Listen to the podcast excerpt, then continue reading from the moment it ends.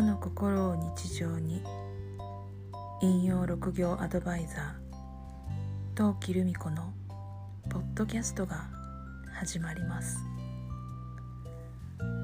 この番組は日本人らしさを大切にしたいと思う方へ1200年続く陰陽師から受け継いだ引用六行を紐解いてその和の心を分かりやすくまた日常に生かせる知識としてお伝えしています。さて1月3日。三が日最後の日ですね。お休みは今日までですっていう方も多いかもしれません。冬季はお正月はいつもと違って結構テレビの前で過ごすことが多かったりします。普段はほとんどテレビ見ないんですけどね。なんとなくお正月は見たい番組があったりするので。さて「和の心」というテーマに関して言いますと今日はですねちょうど2年前 Facebook を見ていたら2年前2019年ですね。2019年のお正月は「古事記」の漫画を読むぞっていう記事を上げていました。えっ、と河野文代さんっていう方が書かれた「ボールペン古事記」っていう3冊のシリーズの「古事記」の漫画がありましてそれを一気に読んでいました。神様のこととかあと古い文字日本の古い文字押して文字とか太マニ図とかそういうものに出会ったのはまあ大体3年ぐらい前なんですけどその後に「古事記」のことを学ぶっていうあるグループに出会ってでそこで八百万の神カードというオラクルカードに出会ったんですね。でそのオラクルカードはまあ確かにカードとして使えるものなんですけれども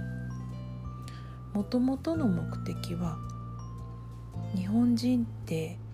日本の歴史を知らない人が多い。特に古い歴史古事記とか日本書紀ですよね。神話のお話があるのにそれについて知っている人が少ない。歴史を忘れてしまうとその民族は滅びると言われるそうです。なのでそれではいけないと立ち上がった方が作られたその八百万の紙カードというカードを使ってカードリーディングをしながら私は「古事記」の主要な24柱の神様について学ぶことができました。そしてちょうど2年前のお正月。じゃあ「古事記」読めるかなと思って。ででも書物だときっと飽きちゃうだろうなと思ったのでこの河野文代さんの「ボールペン古事記」えー、3冊全部であるんですけどね。それを読んでみました。本文はですねもともとの古事記に書かれているようにその昔の言葉で書いてあってで、えーと、脚注という形でページの下の方にちょっと難しい言葉の解説が書かれているっていう漫画なんですね。なのでいきなりこの漫画を読んでもきっと、えー、挫折してたなと思うんですけど私の場合はその前にカードで十分遊びながら古事記の神様のことを学んでいたのでほぼほぼ原文の漫画であっても読み通すことができました。日本は八百万の神っていう考え方があります。何にでも神様が宿っているだから人一人一人みんな神様が宿っている。つまりみんな神様だよね。っていう。その考えってすごくしっくりくるなっていうのが私が神社とか神様とか和の心とかに興味を持ったきっかけでそれが引用六行につながっていきました。陰陽師っていう存在は天皇を守るそういうお役人だったわけですからね。天皇は日本の場合神様からずっとつながっている存在ですからね。っていうところで。なんか日本人でいてよかったなって感じることがその学びを始めた時に多かったので楽しく学べたのを覚えています。同期のポッドキャストでは時間は短いですけど少しずつ